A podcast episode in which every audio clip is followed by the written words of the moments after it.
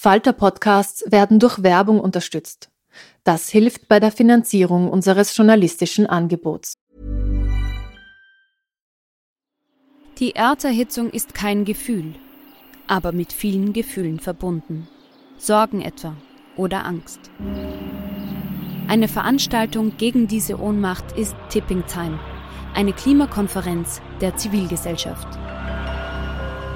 Von 9.5. bis 11.5. findet Tipping Time in Kooperation von Globe Art, Solektiv und Tangente St. Pölten statt und lädt ein zu Diskurs, Diskussionen und Workshops mit namhaften Vortragenden wie Nikolai Schulz und Friederike Otto. Weitere Informationen finden Sie auf www.tangentesanktpölten.at.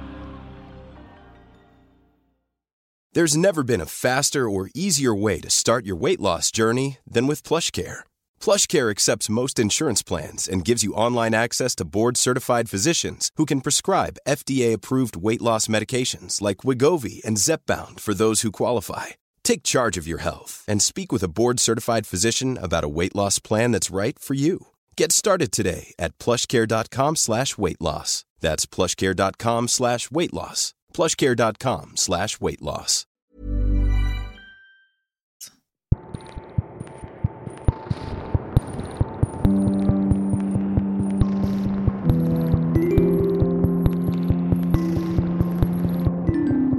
Herzlich willkommen bei einer neuen Folge von Besser lesen mit dem Falter. Heute spreche ich mit Hauke Hückstedt. Er ist der Leiter des Frankfurter Literaturhauses und hat ein spannendes Projekt im Piper Verlag veröffentlicht. Es geht um ein Buch Literatur für alle, Texte in einfacher Sprache. Wir unterhalten uns mit Hauke Hückstedt über die Notwendigkeit solcher Bücher. Wir sprechen mit Arno Geiger, der einen Beitrag in diesem Buch geschrieben hat.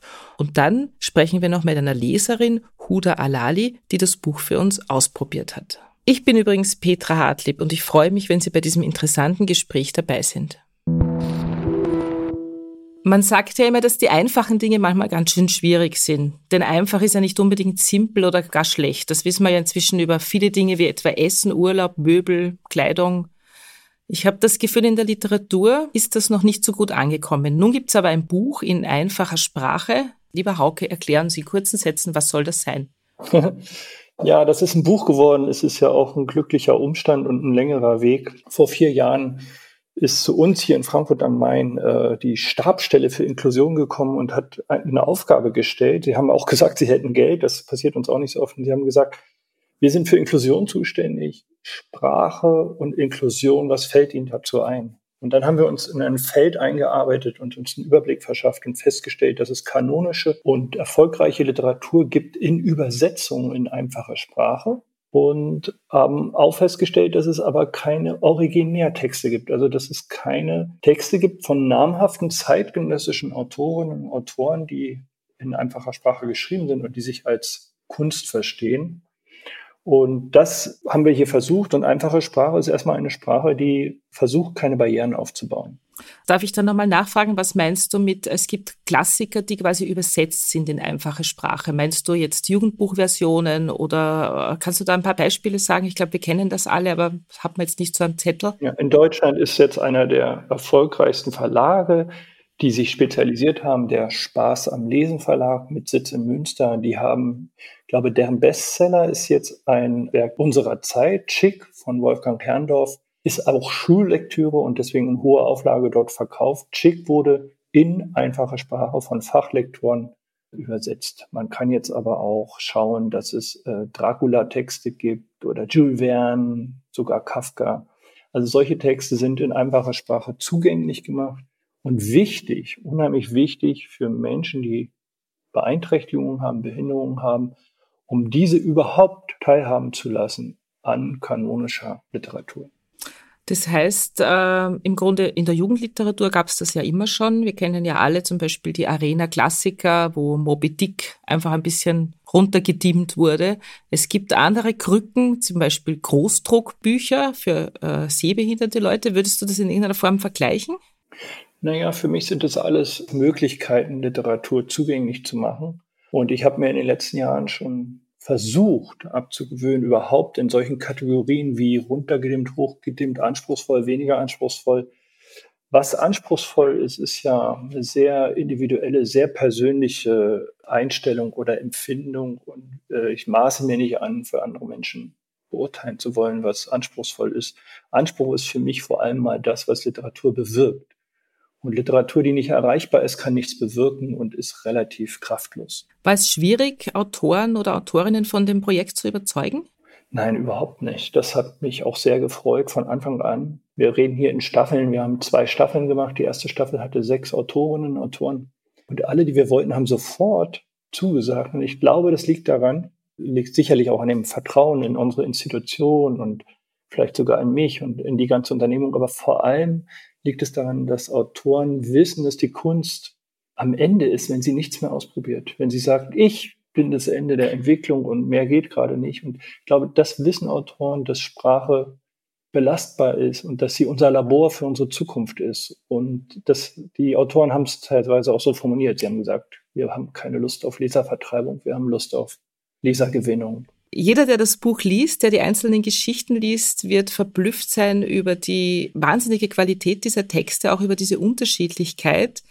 Ich habe trotzdem sehr viel darüber nachgedacht, was ist ein einfacher Text? Also das ist eine interessante Frage. Hauke Höchstedt und ich saßen ja letztes Jahr zusammen in der Jury des Deutschen Buchpreises und selbst in einer sehr hochkarätigen Jury gibt es immer wieder mal jemanden, der sagt, ich kann den Text nicht verstehen. Ich, ich, ich kann das nicht verstehen, ich verstehe das nicht. Ähm, was, was, was bedeutet das, wenn sozusagen die Literaturkritiker oder Feuilleton-Redakteure auch immer wieder sich über Sprache streiten?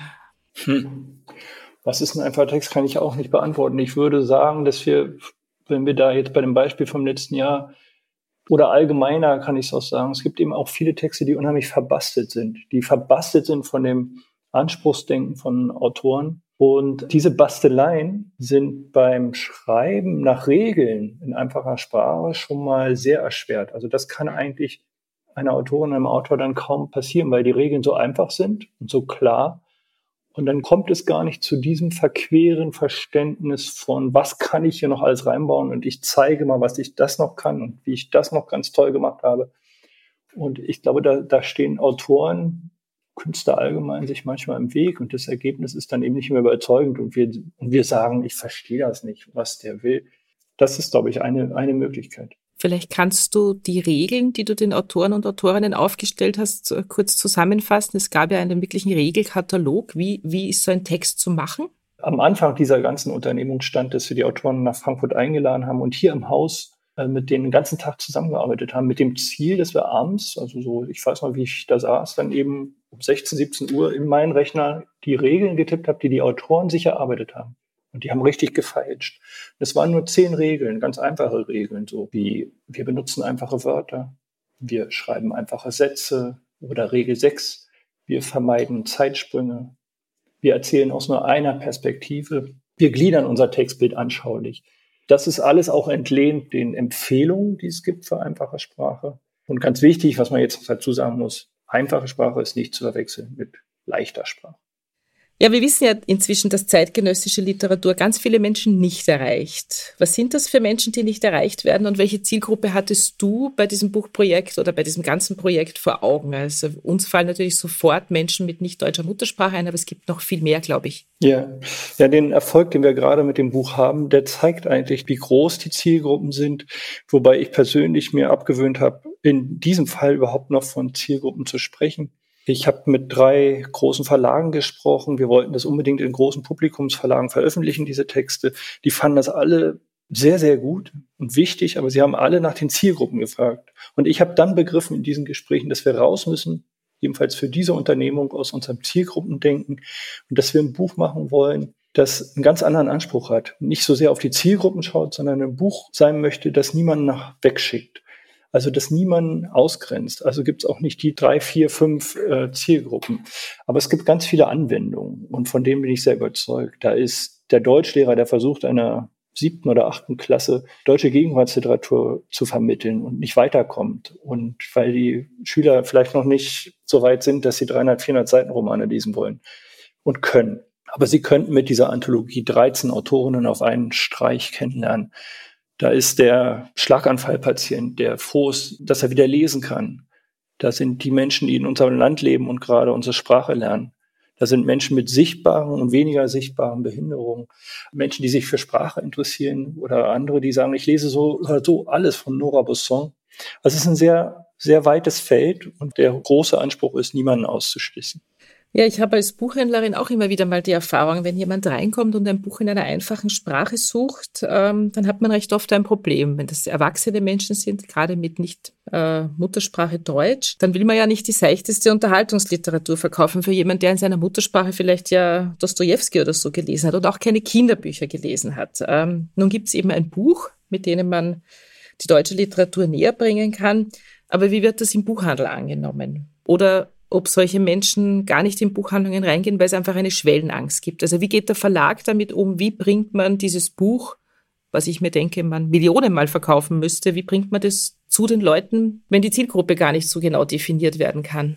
Ja, es gibt keine Matrix dafür. Das haben wir mit den Verlagen oder mit Piper dann, die es am meisten wollten, äh, dann, dann auch festgestellt. Ich habe gesagt, wir werden diesen Weg gehen. Das ist ein vollkommen neuer Weg. Wir werden diesen Weg schlagen. Wir sind ja schon ziemlich weit gegangen. Noch vor Veröffentlichung waren wir ja schon ziemlich weit. Und wir sind es konsequent weitergegangen. Es geht eben nur, immer wenn etwas Neues beginnt, geht es nur, Dinge durch Begeisterung äh, weiterzutragen. Ich glaube, das passiert gerade.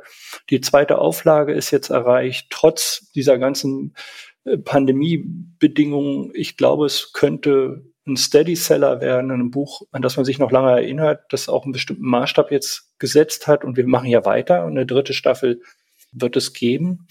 Und äh, ich glaube, in vielen Buchhandlungen liegt das Buch ganz selbstverständlich. Es geht eben auch darum, dass es ein Buch ist, das nicht stigmatisiert, sondern das einen adelt. Jedes Buch sollte seinen Leser adeln. Und ich glaube, das haben wir ein Stück weit äh, erreicht. Und das wird jetzt eine ganz langsame, beständige Geschichte.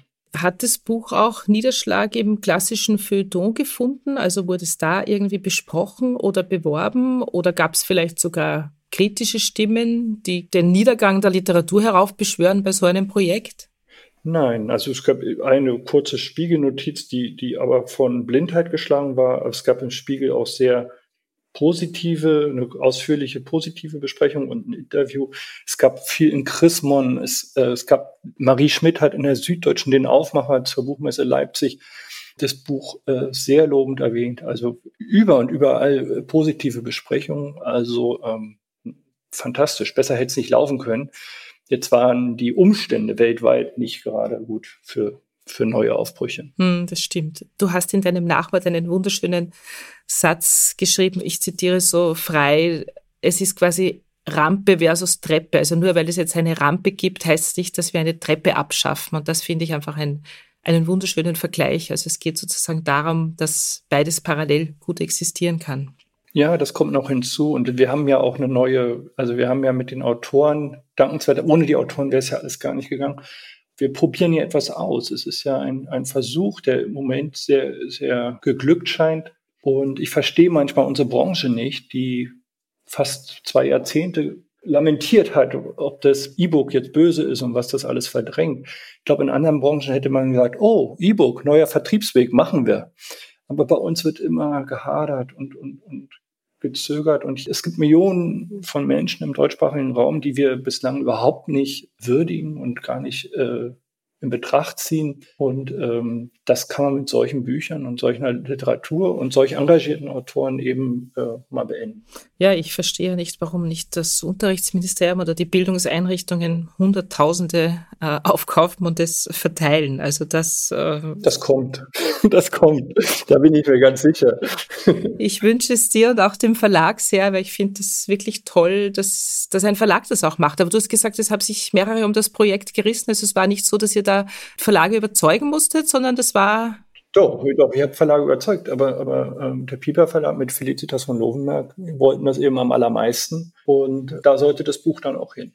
Und da kommen jetzt auch Nachfolgebücher, habe ich das richtig verstanden? Das Land Hessen steht hinter diesem Projekt ganz wunderbar und, und auch die Stadt Frankfurt. Ähm, und wir haben eine dritte Staffel, für die wir zwölf Autoren beauftragen dürfen. Und das haben wir jetzt ein bisschen verschoben wegen Corona, aber das geht dann bald los. Wir wollten jetzt nicht in diese Corona-Pause, wo alles so abgedämpft ist, äh, senden, sondern werden dann im nächsten Jahr frisch starten. Dann geht's weiter und dann wird das sicherlich auch ein Buch werden. Ja. Ja, es sind tolle Autoren da drinnen versammelt. Also ich sage nur Anna Kim, Alissa Walser, Arno Geiger, Christoph Magnusson. Also viele, viele Lieblingsautoren auch von mir, Nora Bossong. Ähm, und es ist einfach wirklich toll, die mit so einem kurzen Text in einfacher Sprache zu entdecken. Also ich war so dermaßen überrascht, wie man eine Geschichte runterbrechen kann auf einfache Sätze, dass ich mir denke, eigentlich müsste das nicht nur Pflichtlektüre sein für alle, die Deutsch lernen, sondern es müsste Pflichtlektüre für alle sein, die Bücher schreiben. das ist schön, danke. Ja, genau. ja, es ist, also es ist, wenn man selber schreibt, sozusagen, man kennt das ja. Man versucht dann noch einen Schachtelsatz und noch einen Schachtelsatz um. Ich, ich weiß auch nicht warum. Manchmal ist das ja, es gibt ja auch Autoren, wo das gut funktioniert und es gibt tolle Weltliteratur, mit sehr langen Sätzen. Ich brauche jetzt keine Beispiele sagen, aber wenn man das liest, also für mich war das so ein Aha-Erlebnis. Es ist sehr aussagekräftig, auch teilweise sehr gefühlvoll, obwohl man immer so das Gefühl hat, kurze Sätze sind ja, ähm, ja zack, zack, so, ja. aber es funktioniert. Das Buch enthält eine der schönsten Liebesgeschichten, die ich in den letzten Jahren gelesen habe, von Julia Schoch. Die Geschichte heißt Ich trenne mich und das ist, die Geschichte berührt mich jedes Mal so dermaßen. Die war dann auch in Bismon abgedruckt und also es ist auch ein Text, den, den alle äh, fantastisch finden. Und Man kann nachher keine Schmorgurken mehr essen. Ja, Schmorgurken, genau. Aber das ist verzichtbar. In ja. Österreich gibt es gar keine Schmorgurken, also insofern ist es für uns überhaupt kein Problem. Die Geschichten sind inhaltlich sehr, sehr unterschiedlich. Gab es da Vorgaben? Hatte jeder Autor völlig freie Hand?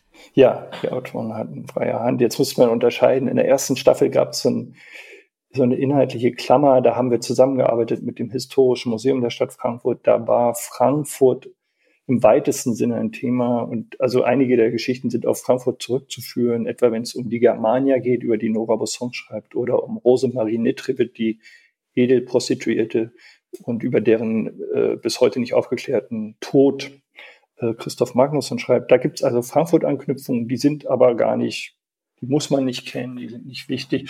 Da gab es also eine kleine, eine kleine Beauftragung. Ansonsten waren die Autoren frei. Es gab nur eine Längenvorgabe. Die Längenvorgabe war auch einfach. 20 Minuten Vorleselänge sollten diese Texte haben. Hattet ihr irgendwann mal dazwischen Angst, dass man Leserinnen auch inhaltlich überfordern könnte? Es sind ja teilweise ganz schön harte Geschichten drinnen ja. die vielleicht für Menschen mit einem anderen Kulturhintergrund verstörend wirken. Habt ihr da das in die Überlegungen mit einbezogen oder war das einfach äh, gesagt, nein, das muss man aushalten? Das muss man aushalten. Ich habe natürlich gezuckt, als Ulrike Amutsandi mir ihre Geschichte sandte und ich, ich eine, eine Missbrauchsgeschichte las und dachte, äh, um jetzt ehrlich zu sein, meine erste Gedanke war, muss das jetzt auch noch sein? Aber Heute bin ich sehr dankbar, äh, dass das möglich ist. Es wurde auch in Live-Veranstaltungen sehr gut aufgenommen. Und eine der größten Unhöflichkeiten, die man überhaupt begehen kann, wäre ja, äh, sein Publikum zu unterschätzen und zu unterfordern. Und das tun diese Texte auch nicht. Also auch wenn sie in einfacher Sprache geschrieben sind, sind sie nicht dogmatisch, sie sind anspruchsvoll, sie fordern uns. Und auf die, auf die Kritik, die hier oder da mal kam, ein Text sei schwer verständlich, habe ich dann als Moderator oft gesagt, ja, aber das ist der Anspruch und die Daseinsberechtigung von Literatur, dass wir sie auch mehrfach lesen, dass wir, dass sie uns Fragen mit Fragen zurücklässt, dass sie Zweifel seht. Ähm, diese Texte sind keine äh, Klarsichtfolien für die, für das Begreifen der Welt.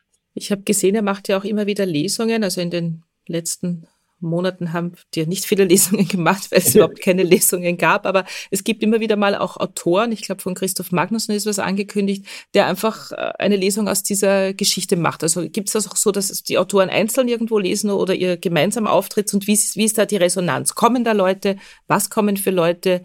Wie wirkt das auf das Publikum? Ja, wir haben viele Lesungen gemacht. Ich habe, glaube ich, alleine 40 miterlebt oder so, in, hier in Frankfurt und in ganz Deutschland, in Österreich, in Schweiz noch nicht. Und in allen Konstellationen, ähm, Christoph Magnusson ist sehr viel unterwegs, Julia Schoch, alle Autoren waren schon mal äh, auf Lesung unterwegs mit diesen Texten.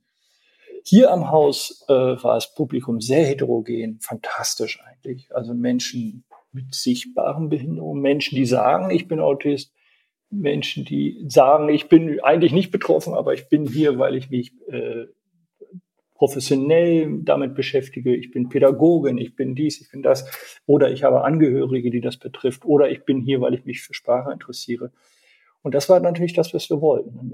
Eine, inklusive Situation, die äh, nicht jetzt eine Sonderveranstaltung, sondern eine Veranstaltung, die einfach ganz verschiedene Menschen mit ganz verschiedenen Interessen zusammenführt. Weißt du, was ich dir wünsche? Oder dem Verlag? Na, dass es in ein paar Jahren so ist, dass man als Autor oder als Autorin total beleidigt ist, wenn man von dir noch nicht gefragt wurde, ob man eine einfache Geschichte schreiben darf. Du darfst das sagen. Es freut mich, dass du das sagst. Ja, vielleicht. Äh, wir haben, ich habe auch noch viele Ideen und ähm, ich will. Ich habe auch eine Menge Autoren im Kopf, mit denen ich hierfür gerne zusammenarbeiten möchte. Und das sind auch Autoren, an die ich da so denke, die für eine vermeintlich schwere Literatur stehen. Aber gerade denen traue ich zu, dass sie diese Verknappung und dieses, äh, diese Redu Reduzierung des Werkzeugkoffers, so haben es die Autoren ja oft beschrieben, dass die damit sehr gut umgehen können. Bevor du eine kurze Stelle aus dem Buch liest, hören wir noch Buchtipps aus der Falter-Redaktion. Diesmal erzählt uns Chefredakteur Florian Klenk etwas über zwei seiner aktuellen Lieblingsbücher. Also ich möchte zwei Bücher empfehlen. Das eine Buch ist von Dave Golson und das heißt Organic Gardening. Das habe ich entdeckt während der Corona-Zeit, weil da war ich in meinem Garten eingesperrt und da geht es darum, dass man in einem ganz kleinen Mikrokosmos, nämlich einer Wiese oder einem Stück Wald, einen Dschungel entdecken kann. Und Golson beschreibt sehr lustig und sehr, sehr anschaulich die unglaubliche Artenvielfalt von Tieren. Und am meisten fasziniert hat mich das Kapitel über die Ohrenschlürfer, die ich als Kind immer gern getötet habe, weil ich mir so gekraust habe davor, weil die Ohrenschlürfer, die rennen ja angeblich in die Ohren rein. Und Golson erzählt aber, dass Ohrenschlürfer Männer zum Beispiel zwei Penisse haben, was ich sehr beeindruckend finde, und Ohrenschlürfer Weibchen die Eier, die sie dann legen, in ihre Ohrenschlürferpfoten nehmen ablecken, um sie von Sporen und Pilzen zu befreien. Und wenn dann die kleinen Ohrenschläfer geschlüpft sind, dann laufen die kleinen Ohrenschläfer der Ohrenschläfermama nach wie Küken einer Ente. Das beschreibt er genauso in diesen Worten. Und nachdem er dieses Kapitel gelesen hat über die Ohrenschläfer, kann man einfach keinen Ohrenschläfer mehr töten, sondern im Gegenteil, man hätte eigentlich gern mehr Ohrenschläfer im Garten. Und so geht es in diesem ganzen Buch dahin. Es geht um Teiche, um Wiesen. Es gibt sogar Kochrezepte, zum Beispiel über Maulbeer, Muffins. Das Rezept beginnt damit, dass er sagt, äh, pflanzen Sie einen Maulbeerbaum und warten Sie zehn Jahre, bis er Maulbeerfrüchte trägt. Dann nehmen Sie 100 Gramm Mehl und Zucker und rühren Sie das in eine Schüssel. Und ich habe dieses Buch wirklich, wirklich gern, weil ich jetzt ganz anders durch Gärten gehe oder durch die Natur. Also Dave Golson, Organic Gardening, das gibt's auf Deutsch oder auch auf Englisch. Ich glaube, auf Englisch ist es lustiger zu lesen, im Falter Shop zu bestellen. Das zweite Buch, das ich empfehlen möchte, ist äh, von Oliver Scheiber. Das heißt Mut zum Recht, das ist im Falter Verlag erschienen. Und Oliver Scheiber ist eine ganz beeindruckende Figur. Der ist nämlich Strafrichter. Der war Strafrichter in der Leopoldstadt. Der hat dort die kleinen Strolche verurteilt im Bezirksgericht und jetzt ist er Vorsteher im Bezirksgericht Meidling. Und Oliver Scheiber ist nicht nur Strafrichter, sondern der war auch im Kabinett einer Justizministerin Maria Berger und ist dort gesessen und hat das Antikorruptionsstrafrecht mitgeschrieben und die Antikorruptionsbehörde mit aufgebaut. Und dieser Richter, Oliver Scheiber, hat ein Buch geschrieben über seine Sicht auf das Recht und über den Kampf ums Recht. Und das beginnt sehr, sehr beeindruckend über den Richter in der Literatur und über das Recht in der Literatur und erzählt er die Geschichten von einem armen Gemüsehändler, der sozusagen wie in einem Kafka-Roman in die Fänge der Polizei gerät und dann sich einer Tat schuldig bekennt, die er nie begangen hat. Scheiber erzählt dann weiter über die Behandlung von Afrikanern durch die österreichische Polizei und die Justiz. Da erinnert viel an den Fall von George Floyd und er beschreibt aber auch, wie man das doch relativ verschnarchte, aber auch uneffiziente österreichische Justizwesen reformieren könnte. Ich glaube ja, Oliver Scheiber wäre auch ein guter Justizminister geworden. Er wollte aber dann nicht kandidieren oder sich in die Politik begeben, weil er eben Richter sein wollte. Er macht auf seinem Gericht auch immer wieder Veranstaltungen und ist einer der kritischsten und wachesten Köpfe. Und daher empfehle ich sein Buch Mut zum Recht Falter Verlag über den Falter Shop zu erwerben. Danke für die Buchtipps. Wir sind jetzt wieder da und Hauke Hückstedt wird uns einen kleinen Teil aus dem Buch vorlesen. Das Hotel am See von Christoph Magnusson. Ich fahre mit dem Taxi vom Flughafen in das Hotel am See. Schon wieder bin ich in einem Taxi. Schon wieder fahre ich in ein Hotel. Ich schlafe so oft in Hotels. Ich reise viel, weil ich es muss. Ich gehe in das Zimmer. Es ist groß, sauber, still. Ein Sofa, zwei Sessel, ein niedriger Tisch. Auf dem Bett eine dicke Decke. Sie ist dunkelrot und glatt. Ich lege meinen Koffer auf die dunkelrote Decke. Ich öffne ihn, aber ich packe nichts aus. Es lohnt sich nicht. Ich bleibe nur eine Nacht. Dann reise ich weiter, weil ich es muss. Meine Frau macht gerade Urlaub mit meinen Kindern, mit unseren drei Söhnen in Spanien am Strand. Da wäre ich jetzt auch gern. Doch ich bin hier, in dem Hotel am See. Dann nehme ich das Telefon ich bestelle eine Flasche Rotwein. Der Kellner bringt mir die Flasche auf das Zimmer. Er bringt zwei Gläser. Das ist gut, denn ich erwarte jemanden. Ich trinke ein Glas schnell, dann ein zweites Glas. Das tut gut. Ich will die ganze Flasche allein trinken, doch das geht nicht, denn gleich kommt mein Freund, mein Freund Jürg. Mein Freund Jürg will mir helfen. Jetzt erzählt uns noch Arno Geiger, was denn für ihn als Autor die Herausforderung war, so einen Text zu schreiben. Lieber Arno, du hast ja auch einen Beitrag geschrieben in dem Buch Lies, das Buch Literatur in einfacher Sprache. Wie bist du an den Text herangegangen? Ja, alles vergessen, was die Arbeit normalerweise bestimmt und äh, überlegen, was für Rahmenbedingungen habe ich jetzt hier gesteckt bekommen ich bin ein konzipierender Schriftsteller. Ich mag diese Herausforderungen. Und dann überlege ich mir halt, was für Werkzeug habe ich jetzt zur Verfügung? Was, was muss ich vom Üblichen herausnehmen? Was bekomme ich vielleicht hinein? Das ist ja dann das Spannende, ob das auch Möglichkeiten bietet, nicht nur Möglichkeiten nimmt. Ich gehöre ja zu denen, die schon in Berührung waren mit äh, Literatur in einfacher Sprache, weil der alte König in seinem Exil äh, äh in einfache Sprache gebracht worden war. Und ich hatte eine Veranstaltung gemacht mit dem Hauke Höchstedt zusammen schon vor Jahren, wo wir darüber gesprochen haben, dass es eigentlich unbefriedigend ist, da äh, Literatur einfach zu vereinfachen ohne künstlerischen Anspruch. Insofern war ich schon in der Konzeptionsphase ein bisschen involviert und das ist Ehrensache, dass ich dann mitmache. Und ich wollte das auch äh, beweisen, dass man es besser machen kann und dass ein anderer Zugang wohl der richtige ist, äh, Texte in einfacher Sprache zu schreiben, original, mit dem Anspruch, dass es großartig sein soll. Und dann hat meine Freundin Huda Alali das Buch gelesen und sie wird uns kurz erzählen, wie es ihr gegangen ist. Hudas Muttersprache ist Arabisch, sie lernt erst seit vier Jahren Deutsch, spricht hervorragend, versteht alles, aber Literatur in einer neuen Sprache zu bewältigen, ist dann doch nochmal was anderes. Huda, du hast das Buch für uns gelesen. Wie hat es dir gefallen? Na, das war extra wirklich interessant für mich. Vor allem, das ist ganz einfach geschrieben. Da konnte ich wirklich jedes Wort verstehen und ich habe auch kaum das Wörterbuch gebraucht. Und das macht mir wirklich viel Spaß, wenn man eine Seite liest und hundertmal unterbrochen hat zum Übersetzen. Das wäre wirklich uninteressant und ja, man hört auf mit dem Lesen. Das ist meine Meinung nach. Und das finde ich auch von Inhalt, das wäre wirklich super.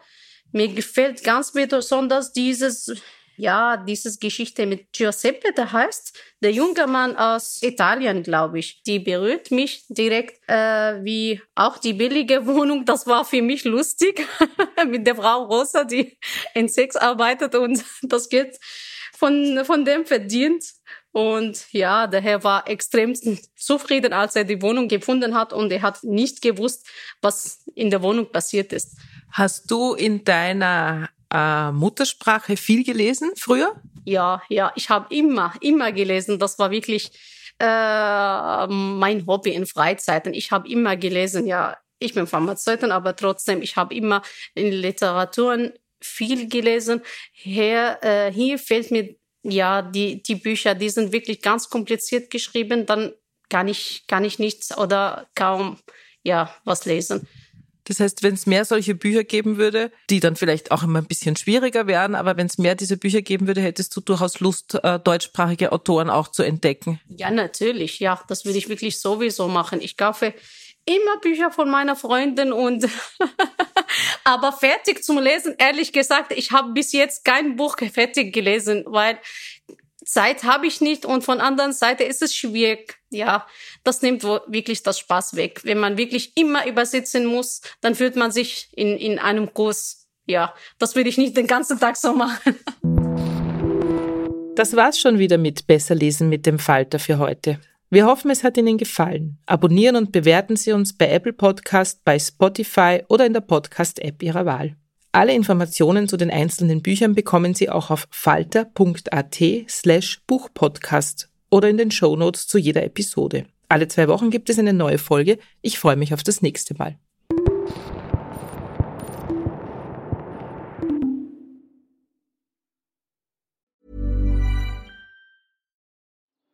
Die Erderhitzung ist kein Gefühl, aber mit vielen Gefühlen verbunden.